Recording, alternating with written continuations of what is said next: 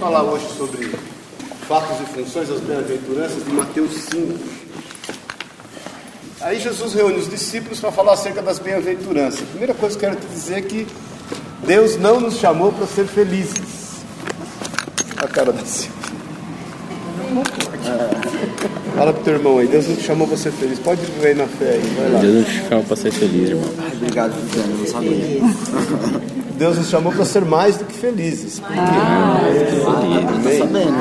Por quê, gente? A gente tem que começar a entender que o, o padrão de felicidade hoje, no que nos é colocado, ele é, nos é colocado segundo a ótica do mundo. Como o mundo jaz no maligno e Satanás é o príncipe desse mundo, então o padrão de felicidade hoje você não consegue se encaixar. Vai sempre faltar alguma coisa. Se você hoje não tem a barriga tanquinho, né? O Bogô tem a barriga, eu estou quase no caminho já. Brastemp. É aquela máquina de lavar, né, Bogô? Aquela já automatizada, né? Não é aquela.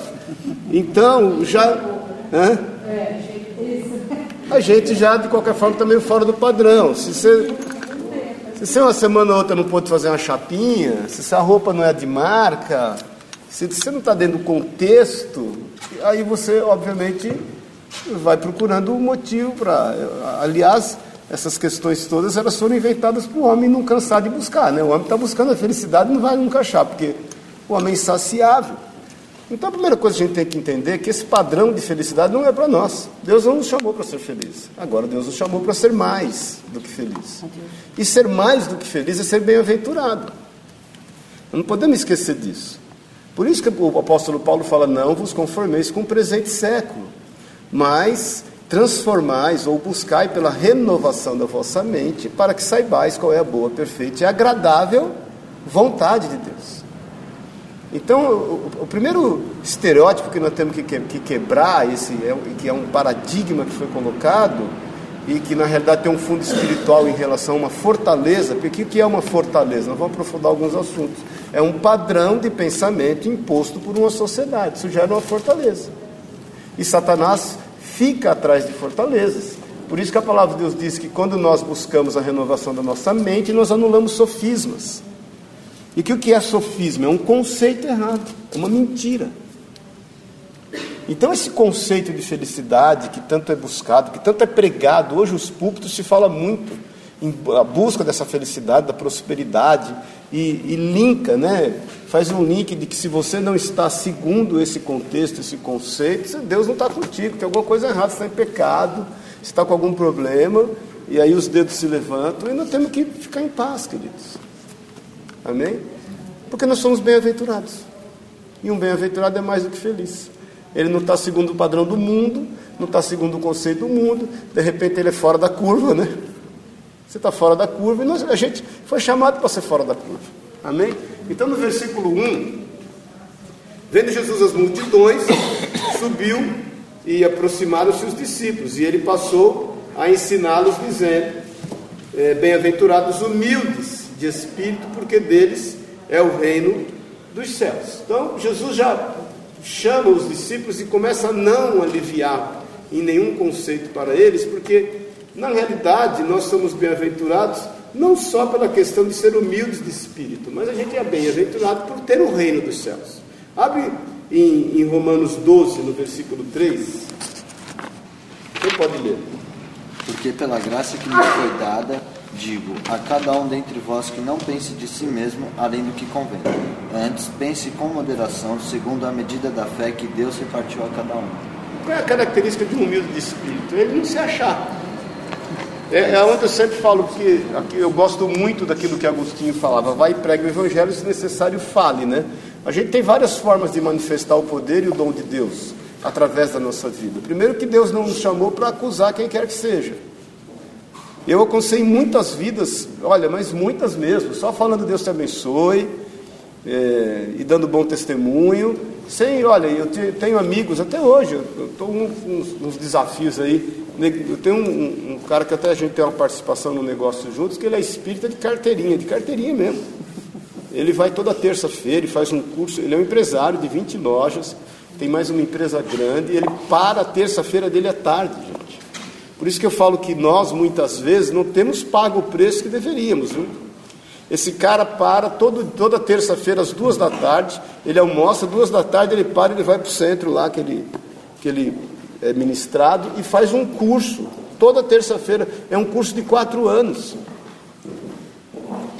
para ser médium.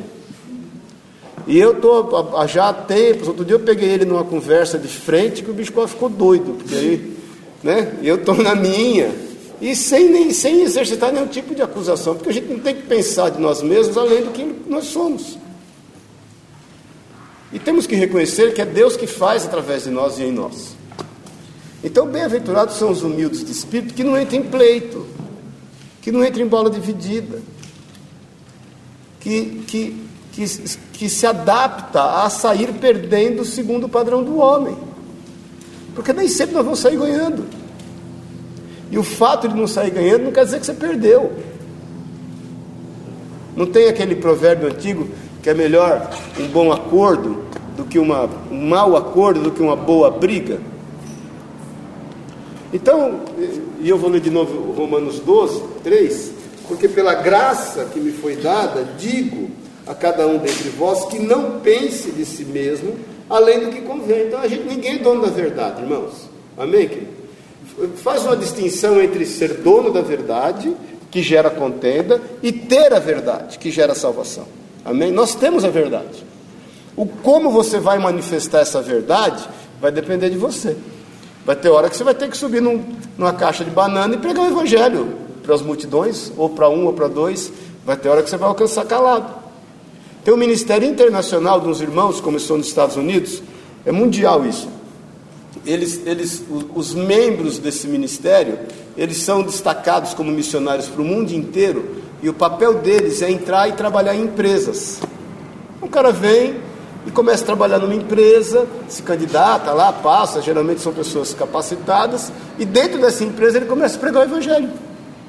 E alcança as vidas que ele não está preocupado com salário, com plano de carreira, não está preocupado com nada, está preocupado em pregar o evangelho. E aí ele sai dali e vai para outra empresa. Então o ministério é um chamado específico, não quer dizer que esse é o teu chamado. Amém? A gente tem que respeitar o chamado de quem quer que seja e não se sentir culpado por não ter o chamado de quem quer que seja. Então a gente não pode pensar de nós mesmos além do que devemos, mas a gente deve saber e entender que a nossa postura vai fazer toda a diferença no meio que a gente vive. Porque nós somos humildes de coração em Cristo Jesus. Por isso que o apóstolo Paulo fala que ele tem esse entendimento que é pela graça. Isso é graça, gente. Amém? Isso é dom de Deus. E aí nós não pensamos além do que devemos, e com isso nós temos a certeza que nós veremos ao Senhor, nós temos o reino dos céus. E diz aqui: pense com moderação segundo a medida da fé que Deus repartiu a cada um. Então, nossa, nosso pensamento é sempre moderado. Amém? Na medida. Abre em Filipenses 2, versículo 5. Tem de vós o mesmo sentimento que houve também em Cristo Jesus, pois ele, subsistindo em forma de Deus, não julgou como usurpação ser igual a Deus. Antes, a si mesmo esvaziou, assumindo a forma de servo e tornando-se em semelhança de homens e reconhecido em figura humana. A si mesmo se humilhou, tornando-se obediente até a morte e morte de cruz. Pelo contrário, pelo que também Deus o exaltou sobremaneira e lhe deu o nome que está acima de todo nome, para que ao nome de Jesus se dobre todo o joelho nos céus, na terra e debaixo da terra e toda língua confesse que Jesus Cristo é o Senhor, para a glória de Deus Pai. Deus. Então, o Senhor cumpre em Jesus aqui, em função dele ser humilde de espírito, o que diz aqui no versículo 3, porque deles é o reino dos céus. Quando a palavra de Deus aqui, o apóstolo Paulo fala aqui no versículo 9, pelo que também Deus exaltou sobre a dele e deu o nome que está acima de todo nome, para que ao nome de Jesus se dobre todo o joelho, nos céus e na terra e debaixo da terra, e toda língua confesse que Jesus Cristo é o Senhor para a glória de Deus, nada mais aconteceu do que ser cumprido o que está na bem-aventurança do versículo 3, porque o reino dos céus é do Senhor, se é do Senhor é nosso, porque nós estamos assentados com Ele nas regiões celestiais. Quem está vivo aí, diga amém. Amém. Então comece entendendo, gente, que a, a, a, nós somos servos de Jesus. Por isso que Paulo diz assim: eh, na proporção que Abraão era chamado, nominado né, como amigo de Deus, Paulo se coloca como escravo de Cristo. Eu sempre faço uma reflexão assim: será que o Senhor já fez tudo o que tinha que fazer através da minha vida, no lugar onde eu estou socialmente convivendo? Então, antes de você mudar de casa, de bairro, de cidade, querer mudar de país, de emprego, será que Deus já completou a obra? Será que o Senhor já terminou? Então, quando nós nos colocamos, nos colocamos numa postura de humildade diante do Senhor, nós aguardamos a manifestação e o poder dele. Amém? Então, Jesus está começando a dizer para os discípulos que a vida ela é um tanto quanto diferente daquilo que eles eventualmente poderiam imaginar, embora eles não entendessem nada naquele momento. Irmãos, a gente pode estar anos luz dos discípulos, porque hoje a gente tem revelado as Escrituras. Os discípulos não viviam aquilo que não, não viveram naquele momento, aquilo que nós sabemos que eles viveriam. Você tem a história pronta na mão, gente. Por isso que Paulo diz que tudo quanto está escrito na Bíblia é para exemplo nosso. Então os discípulos ajuntando-se ali, eles não entendiam nada. Eles falaram, legal, vamos ser humilde de espírito. Mas o que é ser humilde de espírito? A história não, tava, não, não tinha terminado na vida deles. Você vê que Pedro não entende isso, que corta a orelha de Malco. Judas não entende isso ao ponto de trair o Senhor e se vender pelo dinheiro. Amém, gente? Nenhum dos discípulos entendem quando Jesus é preso e o porquê que Jesus, tido como Messias, não intervém de uma forma político, é, de forma política ali e revolucionária, expulsando os romanos e libertando Israel, e eles não entendem aquilo, o porquê que não aconteceu, e todos fogem. Por isso que aqueles discípulos que estavam no caminho de Emaús, lembra-se disso? Estão distanciando de Jerusalém. Nós temos hoje isso aberto diante de nós. Nosso entendimento é muito mais fácil, gente. Amém? Aí você pode dizer, puxa vida, mas a gente vive num momento muito mais difícil do que aquele. Será? A Bíblia diz que não é nada novo. O que, que mudou? Nós temos mais tecnologia? O caráter do homem é corrompido igual que era. Não é nada novo. Você fala, ah, mas hoje as pessoas não se respeitam. Também não se respeitavam. Não é nada novo. As aflições que eles passavam, eles tinham mais saúde. Eu acho que eu creio que o nosso tempo é um tempo onde nós estamos mais expostos a enfermidades, mas também nós desenvolvemos mais anticorpos. Uma gripe matava naquela época. Uma gripe hoje você tira de letra. Se ficar ruim aí uma semana, você tira de letra. Então não muda nada, gente. O que muda, muda a nosso favor. Nós, a gente tem a história completa.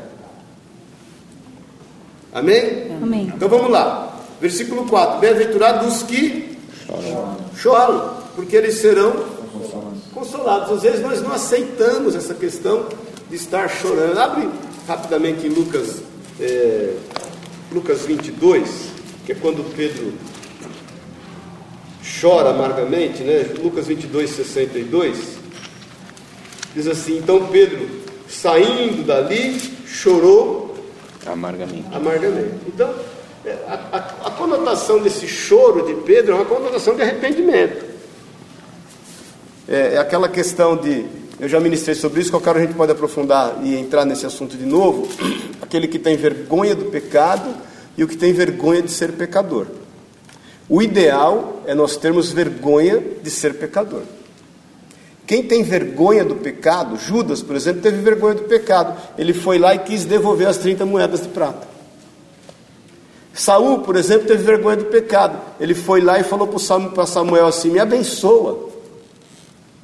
E ele segura no manto de Samuel, o manto de Samuel rasga, e Samuel fala para ele: Hoje o teu reino partiu. Esaú, por exemplo, tinha vergonha do pecado. Ele vai e fala para o pai, quando ele descobre que o pai já deu uma bênção para Jacó, ele fala: Me dá qualquer bênção perante os anciões.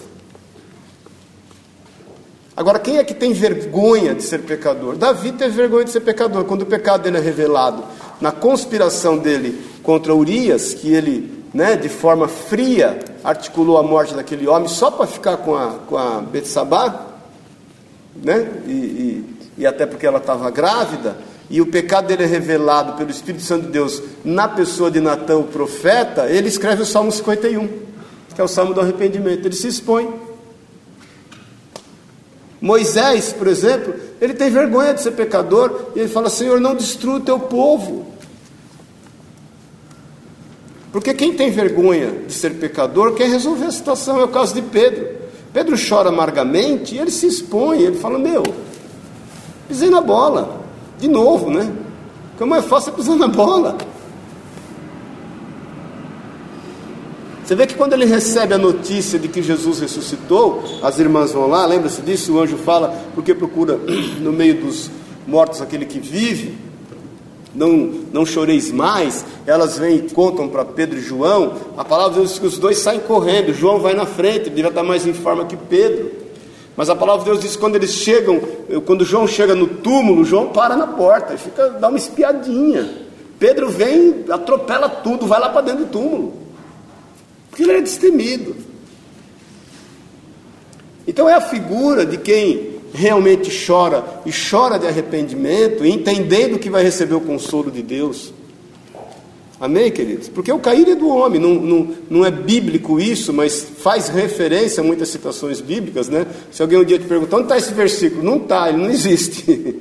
Amém? Eu já vi gente querer explicar, o cair é do homem e o levantar é de Deus. Não é um versículo, mas faz ele, ele faz referência a muitos versículos da Bíblia. Deus cuida de nós.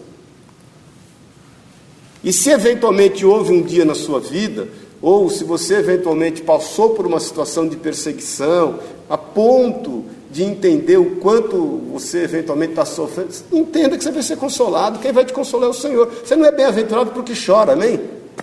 Senão você vai sair chorando. Vou, vou arrumar meia dúzia de bem-aventurança hoje. Vou chorar às, às três da manhã, às seis, às nove, ao meio-dia, às três da tarde, às seis da tarde. Pronto, arrumei meia dúzia de bem-aventurança. Não é isso.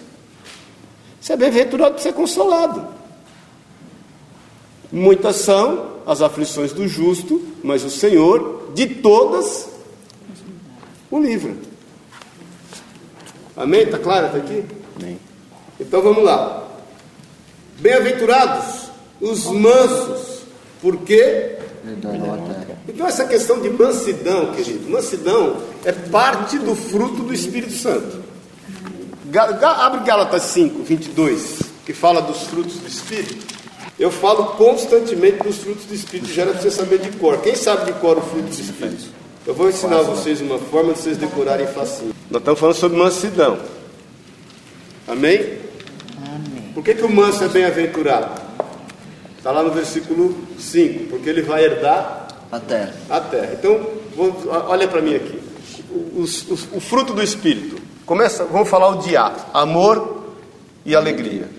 Então fala comigo. Amor. Amor. Olha para o seu amor. Cadê meu amor? Amém?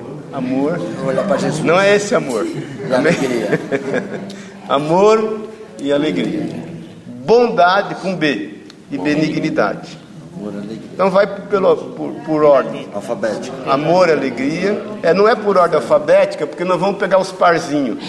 Tá bom. Amor e alegria. Beleza. Um parzinho. Bondade e benignidade. Outro parzinho. Bom. Paz e paciência. Dois P's. Amém? Mansidão, fidelidade e domínio próprio. Não ficar tranquilo? Agora decorou? Vamos, vamos começar a praticar. Tá bom.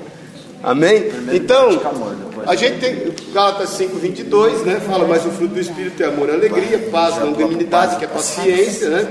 Benignidade e bondade, né? O, qual a diferença de benignidade e bondade? Embora não é, não é o tema, benignidade é o fato de fazer o bem. Amém? É o ato de fazer o bem. E bondade é, é, é, aí sim, é o fato de ser bom. Amém? Às vezes você é bom, mas nem sempre está fazendo bem. Você tem bondade, mas nem sempre está praticando o bem. Muitas vezes você está praticando o bem, mas não é pelo fato de você ser bom, é porque você pode ter algum retorninho. Por isso que a benignidade e a bondade devem andar juntos.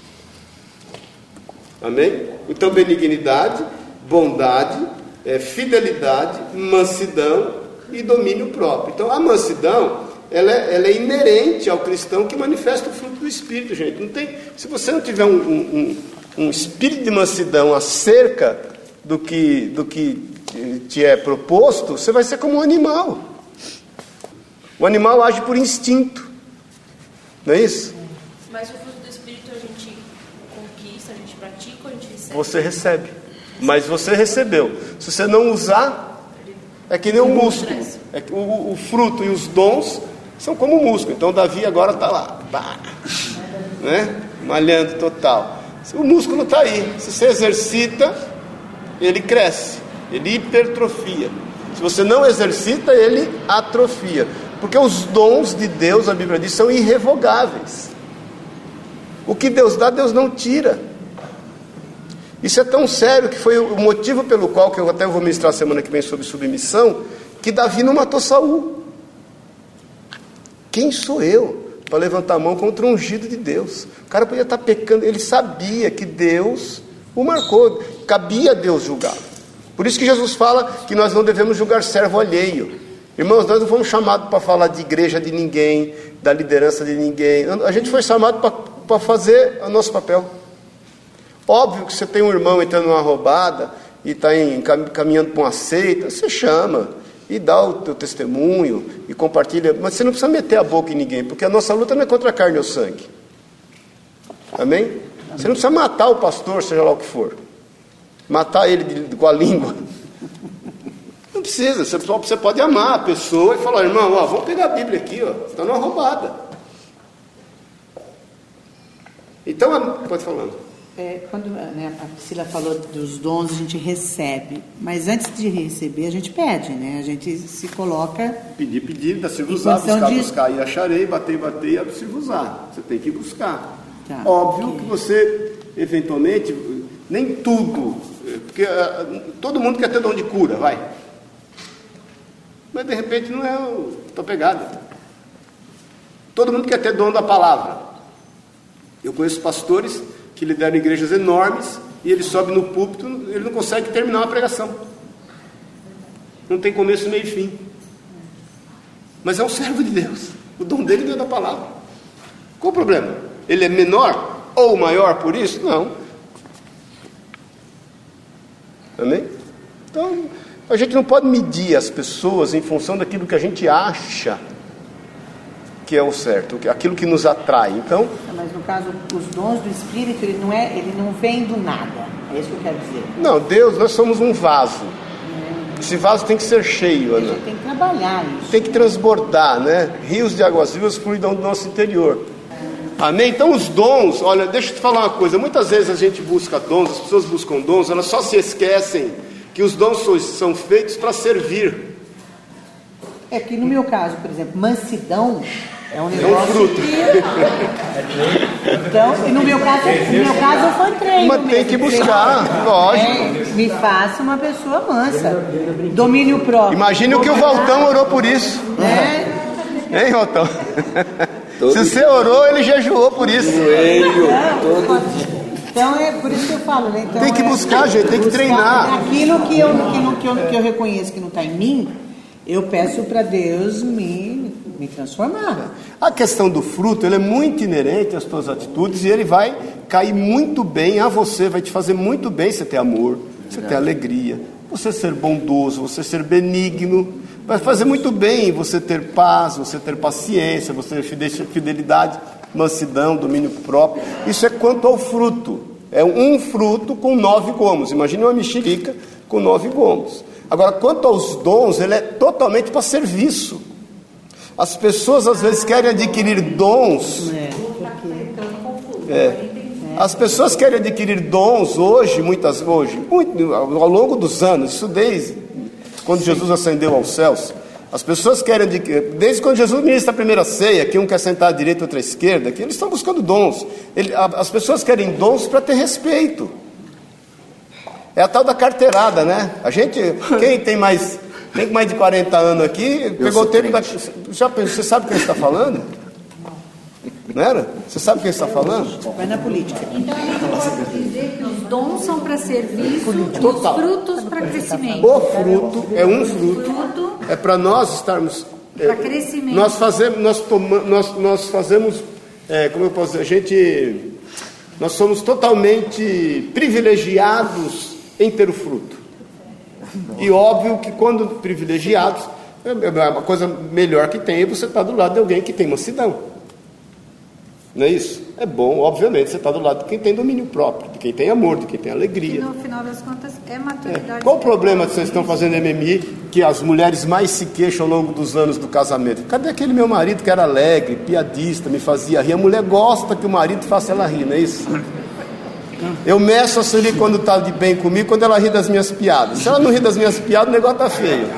A casa tá, se não caiu, está balançando. Aí eu falo, às vezes, quando ela está love, love, love, falo qualquer bobagem, ela ri. quando ela não está love, love, love, eu posso fazer a melhor piada, a bicha fecha o tempo, falo, e a casa, se não caiu, o telhado já quebrou. Então é bom você conviver, obviamente, com quem manifesta o fruto do Espírito.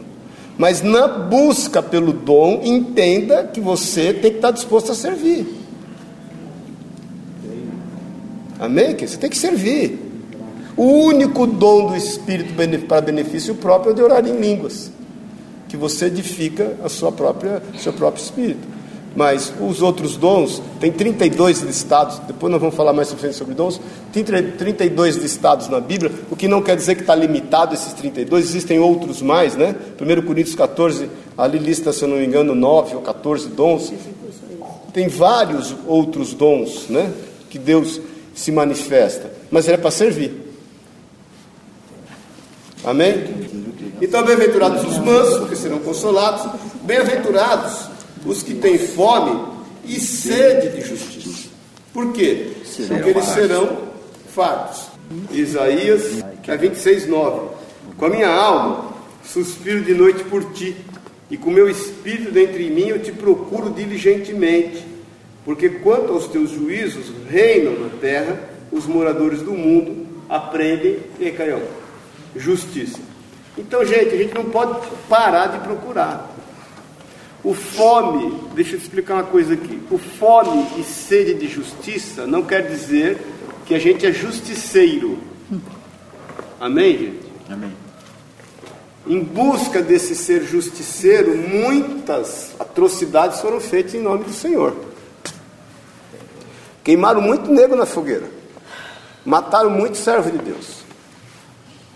Olha, para que Calvino, para que é, é, Lutero e depois Calvino manifestassem a reforma protestante, muitos antes deles morreram no fogo.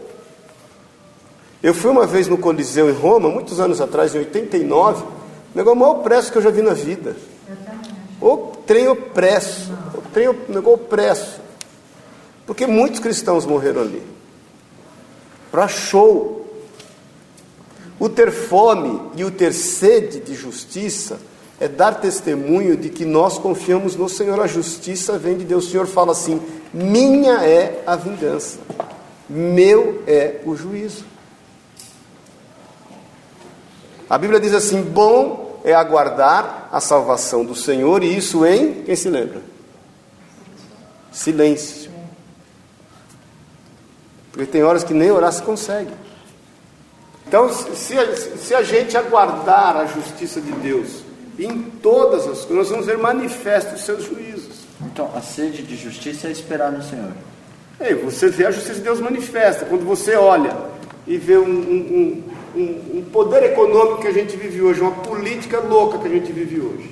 E hoje eles dão Bolsa Família, mas está cheio de gente aí morrendo de fome e muitas pessoas recebendo Bolsa Família injustiçadamente. Óbvio que nós temos que protestar como forma de, de opinião pessoal, daquilo que nós somos diante do Senhor. Que não quer dizer que nós vamos sair matando político por aí. Que nem agora, não sei se vocês leram a semana passada na Veja, de um cara do PT que começou a jurar de morte o, o, o, o ministro lá, o Joaquim Barbosa. Aí descobriram que o cara era ligado ao PT, aí foram achar o cara, o cara fugiu lá de Brasília, foi parar lá no sul. Acharam o cara, o cara, não, aquilo eu até concordo, até quero que ele morra mesmo. Deve morrer, porque para mim ele é isso, ele é aquilo, aquilo. Mas eu imagino, eu sou da Umbanda, eu sou de boa. Cara. Nossa. Sou da Umbanda, eu sou de boa, eu não quero a morte de ninguém, tenho coragem de matar ninguém. Então, o nosso senso de justiça, ele é aguçado quanto, quanto mais você estar próximo do Senhor, mais o seu senso de justiça você vai olhar e falar, Pô, não é justo, não é certo. Ué, ser de forma de justiça também pode ser da palavra? Ser de forma de É uma, não, uma forma de você é, aplicar a justiça é pela palavra. Aquilo que o Manuel falou, o Luciano, né? Falou outro dia que a lei da herança é embasado lá em números, em Josué, por conta daquela, daquelas cinco filhas daquele homem que não se deixou levar pela rebelião de Coré. Né? Interessante aquilo, eu fui ler até depois. É muito interessante. Então, quando você aplica a palavra e você tem sede, fome da palavra e buscar a presença de Deus, você está operando a justiça. Deixa eu levar da letra, a gente não tem noção do que é justo e do que não é justo. Aí você passa a fazer papel de Deus. É, por isso que a gente eu sempre fala, né, que tem, tem três, a história sempre tem três lados, né? A de um, a do outro é verdade. Ou falam, a moeda tem três lados, né? Essa, essa e a bordinha. Então, a gente tem que avaliar. E mesmo assim, colocar diante do Senhor e deixar que Deus opere a justiça. Mas Deus fala que Ele é a justiça. Ele é a justiça. Então, não é sede dele? Não entendi. Não é sede dele, então. Não, mas nós temos que buscar, filha. Nós somos. Você é mão do Senhor, pé do Senhor nessa terra. Corpo de Cristo. Você é corpo. Como é que, que o Senhor se manifesta no meio que nós vivemos hoje? Antes o Senhor- dizer Fome e sede da justiça, então seria fome e sede de Deus. Senhor. Então, da justiça de Deus. Minha é a justiça. Então, Ezequiel, Jeremias 33 Isso. fala: Senhor, justiça nossa. Isso. Ele opera a nossa justiça. Era. É, não, ele é também, mas se você está vivendo uma situação de injustiça, ele vai operar uma justiça em teu favor, que é a justiça dele. Mas é impossível nós, como cristãos, vermos as pessoas aí marginalizadas e simplesmente passarmos por cima delas. É uma injustiça. Então o cara está ali porque ele quer, porque ele optou. Infelizmente, o ser humano se adapta com muita facilidade ao meio que vive. Senão não tinha nego morando em favela, gente. O cara ia ficar na favela uma semana, falar, ia pensar assim, meu, isso não é para mim. Eu tive uma experiência, eu quando eu, eu infelizmente tive envolvimento com drogas quando menino, e eu me lembro que um dia eu fumei e caí na sarjeta. E quando eu caí na sarjeta, as pessoas ficaram me olhando, eu fiquei com aquela situação constrangedora, e eu, eu, pensei assim, se o meu pai sabe disso, eu mato ele do coração, coitado do meu pai. Eu farto ele. E a segunda coisa eu pensei, Deus não me fez para estar na sarjeta. Eu levantei, nunca mais usei drogas na vida. E eu não usava droga, usava maconha, que é um absurdo também, que é totalmente mal. Né? Então, assim, quando nós não nos adaptamos ao não nos conformar com o presente século, você não toma forma daquilo, você vai buscar a boa, perfeita e agradável vontade de Deus. A boa, perfeita e agradável vontade de Deus é justiça. Porque não é a vontade de Deus aquilo que a gente olha com os olhos por aí e muitas vezes tem passado de largo. Haja visto a parábola do bom samaritano, lembra disso? Veio o sacerdote, que tinha acabado de prestar culto ao Senhor. Veio o levita, que tinha acabado de prestar louvor ao Senhor. E os dois passam de largo. E o cara está lá trupiado. Veio o samaritano, que ninguém dava valor para ele, os judeus detestavam os samaritanos. Vem o samaritano e cuida do cara, põe o cara no lombo do cavalo dele, leva para a hospedaria e ainda fala o seguinte: se ele ficar devendo, eu pago. Quem operou justiça ali? O sacerdote operou justiça? O levita operou justiça? O bom samaritano operou justiça. Inclusive ele tinha pago, né? Ele, falou que Ele já tinha pago e falou: se ficar faltando, eu pago na volta. É. Ele operou justiça. Então, bem-aventurados os que têm fome é, e os que têm sede, por quê? Porque eles serão fartos. Por que, que a gente vai ser farto? Dá, dar-se-vos a boa medida, recalcada, sacudida, transbordante.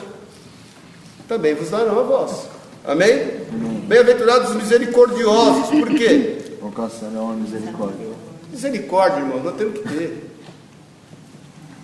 Eu aprendi a fazer uma análise das pessoas, querendo entender o motivo pelo qual ela está fazendo ou falando aquilo que ela está fazendo ou falando. É mais fácil. É mais fácil você procurar entender como que ele construiu aquele pensamento na mente dele, como que ele chegou naquela razão. Aí você vai conseguir discernir as atitudes do cara. pelas atitudes quer matar ele. Mas quando você começa a entender o como ele construiu aquilo na mente dele, qual foi a formação dele, eh, qual foi a origem, o, o, o que ele foi ensinado. Eu, por exemplo, eu conheci mulheres que a mãe ensinava, homem você tem, não pode ser fiel a nenhum. Você não tem que ser fiel a homem, homem nenhum presta. Você tem que ter quantos homens você quiser na vida e não seja fiel nenhum. Como com uma menina dessa, qual conceito que ela vai ter na vida? Aí você vê, vai, é uma vadia, uma vagabunda. Não, não é isso, não temos que analisar.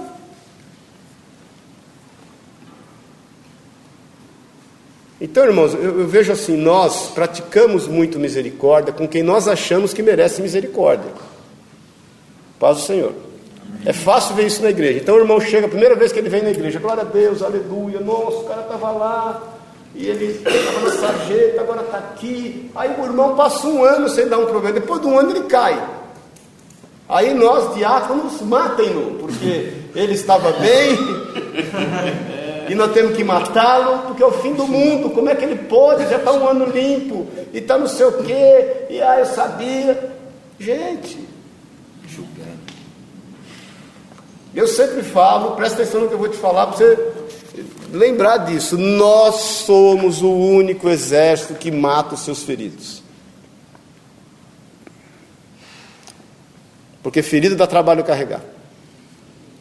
Então mata logo para poder vir outro. Aí é a lei da descartabilidade.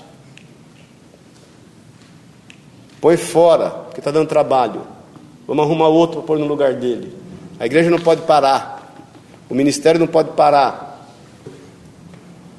Deixa que o problema é dele. Não é assim, gente. As pessoas não são descartáveis. Então a gente tem que ter misericórdia.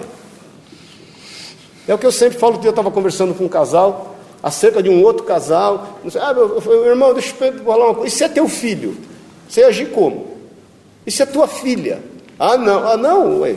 Então, se é teu filho, você ia permitir um negócio desse? Você ia achar legal?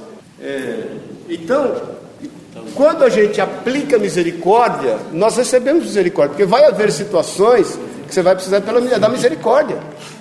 E não é da misericórdia de Deus, é da misericórdia das pessoas. E você já deve ter vivido situações assim. E muitas vezes é algo que você não vai colher, só você, tua família, teus filhos vão colher. Vão ser misericordiosos com os teus filhos. Amém? Então vamos lá.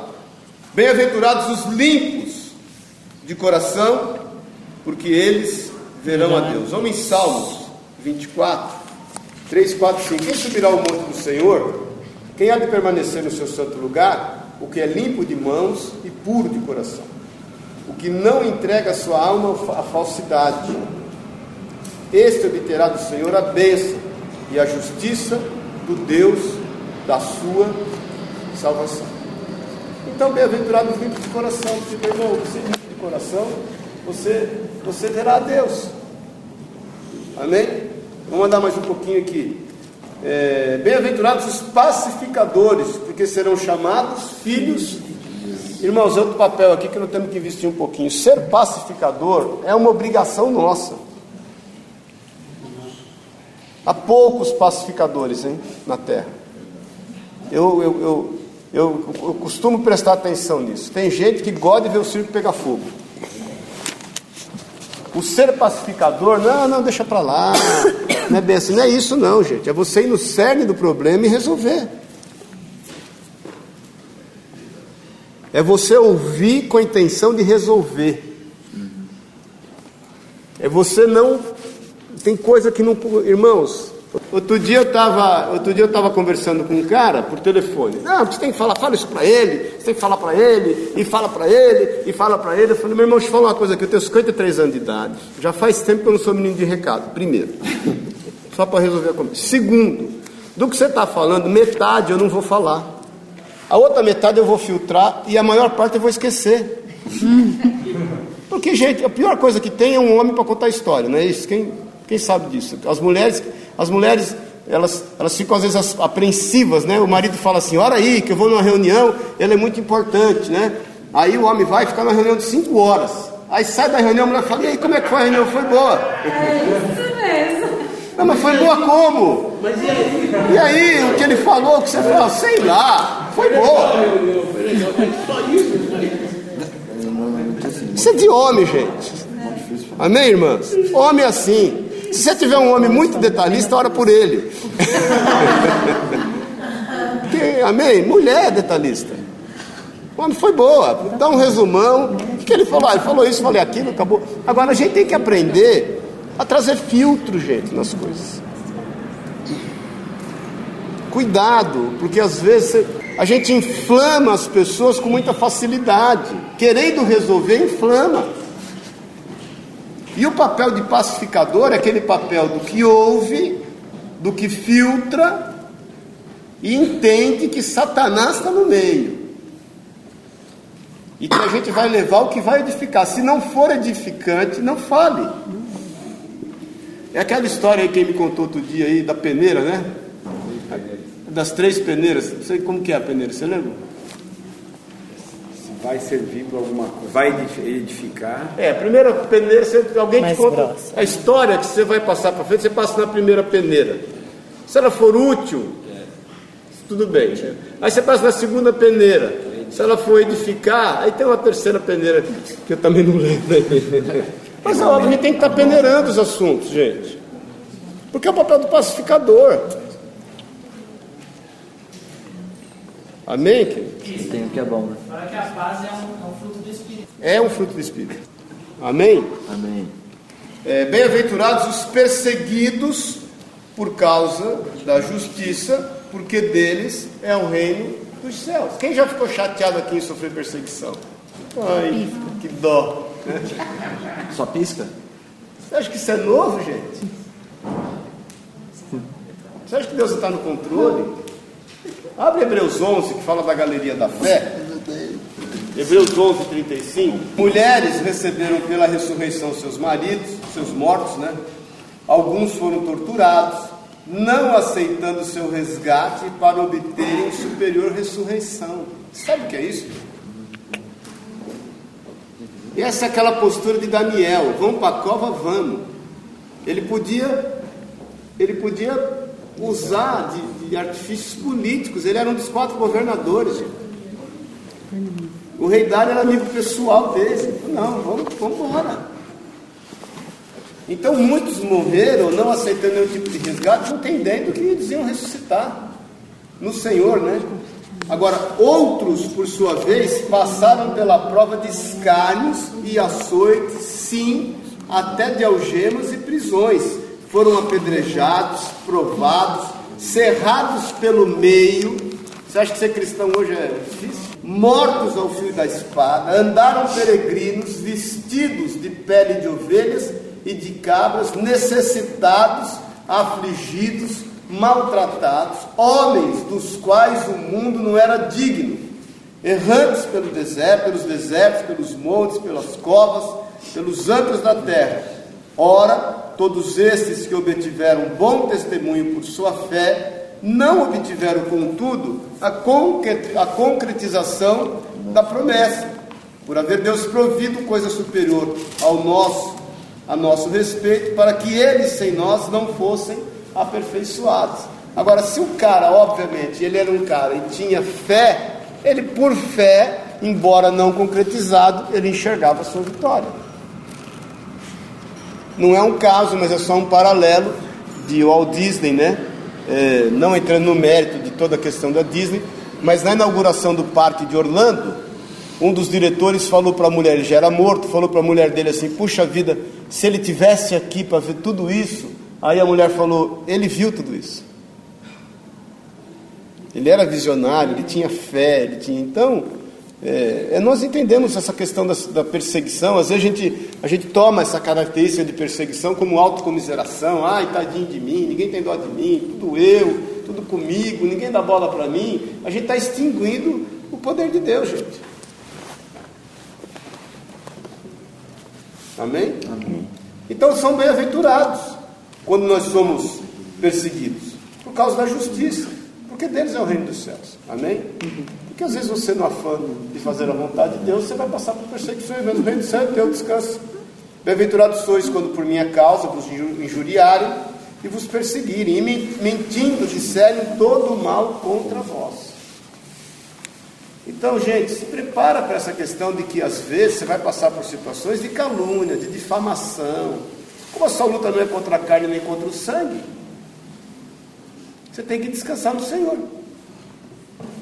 Por quê? Porque você é um bem-aventurado. Um bem-aventurado, ele entende que ele é mais do que feliz. Então você não foi chamado para ser feliz, você foi chamado para ser mais do que feliz. Você é um bem-aventurado.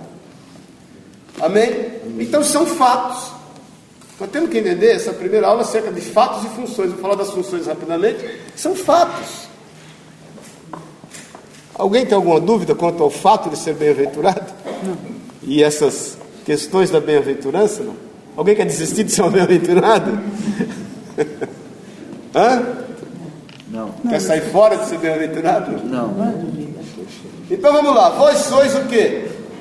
Sal da terra. Terra. Ó, Vós sois o sal Da da terra. terra. Ora, se o sal vier a ser insípido, como lhe restaurará o sabor? Para nada mais presta, senão para ser lançado fora e ser pisado pelos homens. Então, quem gosta de cozinhar aqui sabe que o sal ele tem que ser polvilhado. E naquela época o sal era muito valioso também. Muito, muito valioso. É, o sal, você pegar um quilo de bife e meter sal só num bife. Então a primeira característica do sal é ser polvilhado. A gente tem que estar esparramado. A gente tem que, né? O sal ele é curativo. Né? No Nordeste ainda, na África eu vi muito, né? No Nordeste eu vi isso também quando eu fui uma vez lá na missão Oxente. O nego pega a carne não tem geladeira, mete sal nela e pronto, está resolvido. O sal, ele dá sede. Então nós somos chamados para gerar sede. Nós somos chamados para exercer cura. Nós somos chamados para ser polvi- polvilhados sobre a vida das pessoas. Amém? Porque essa é a característica do sal. É, ele, o sal, ele au- aumenta o sabor. Então o Zé estava falando do valor do sal, né? Até hoje eu estou cozinhando às vezes, e aí você dá aquela pitadinha de sal, que eu pego o saleiro e dou aquela pitadinha, fica aquele sal na mão, eu faço questão de voltar no saleiro. Às vezes eu vou e automaticamente ponho a mão na água para tirar aquele sal falo, meu Deus do céu, isso era o salário de muito negro mas, há mil anos atrás, mil e quinhentos anos atrás, esse salzinho aqui que eu joguei fora na pia, o nego trabalhava uma semana por conta dele. Então a gente tem que entender o valor que há. Você tem que entender o valor que você tem, gente. Quando você não entende, quando o diabo põe no teu, no teu- na tua mente que você não tem o valor que tem, você se entrega a, a valores mundanos.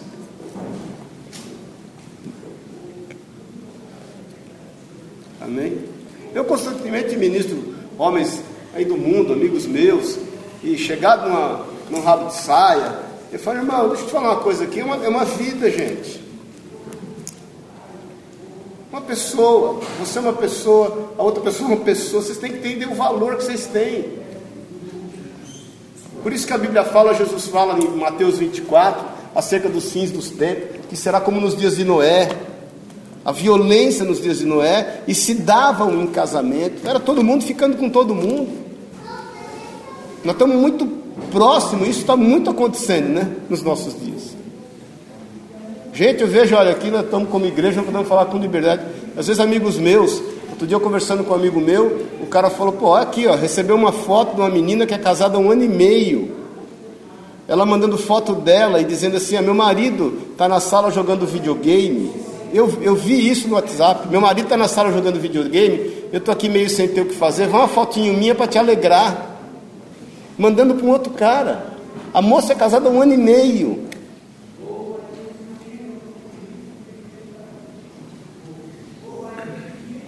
Aí ela escreveu assim: Eu estou adquirindo confiança em você. Ah, você vai ver. Escreveu a hora que eu tiver confiança. Aí as fotos não vão ser de jeans. Uma menina. Aí eu falei para ele: Sai fora que você laça na tua vida. Sai fora que você laça na tua vida. Então, gente, a gente tem que saber o valor que nós temos enquanto sal. Amém? Você tem que saber o valor que você tem no meio que você vive. Você é um homem, uma mulher que foi chamado por Deus para trazer salvação eterna. Você sabe que é isso? Deus te envolveu num projeto de eternidade, gente. Você está preocupado com o primeiro metro da construção? O Senhor já viu a casa, já viu a casa pronta, coberta e tudo. Então Deus nos envolveu num projeto eterno. Então essa é a tua função.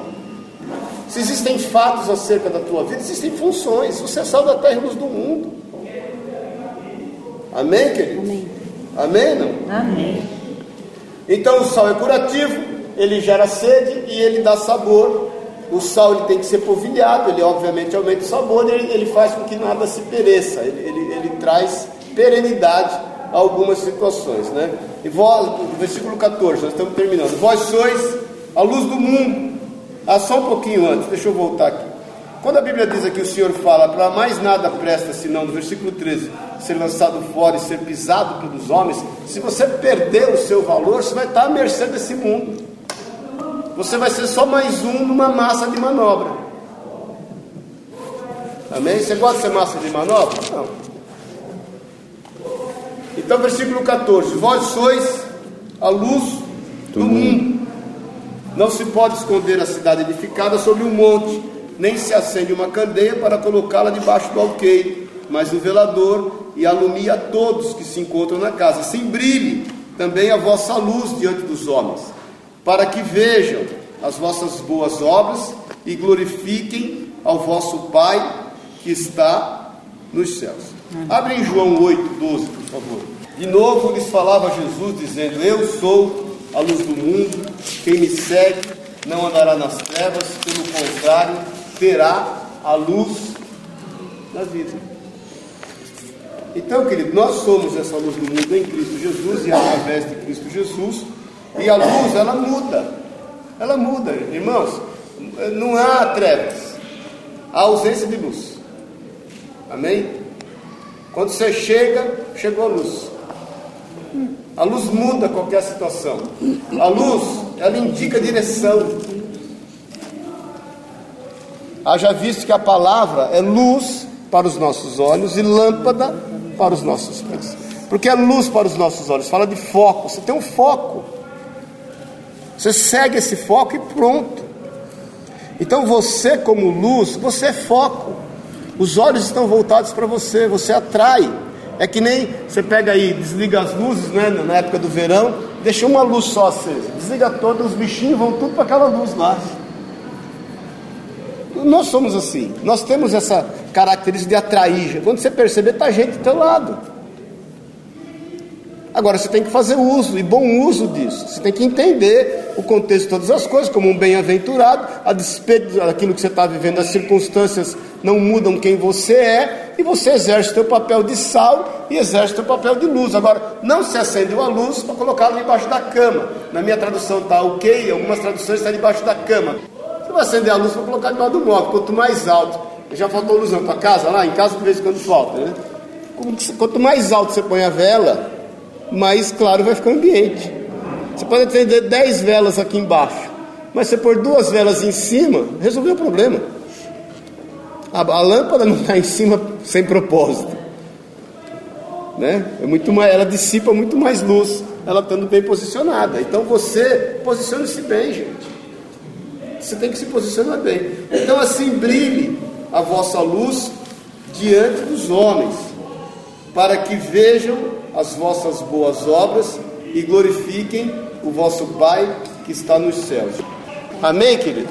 Amém? Amém. Então você, como luz do mundo, foi chamado para brilhar. Amém. Você, como sal da terra, foi chamado para trazer cura, para trazer vida e, e, e para trazer sabor a todas as coisas. Agora entenda que Deus está no controle de todas as coisas, te fazendo um bem-aventurado, que é muito mais do que feliz. Amém. Amém? Amém.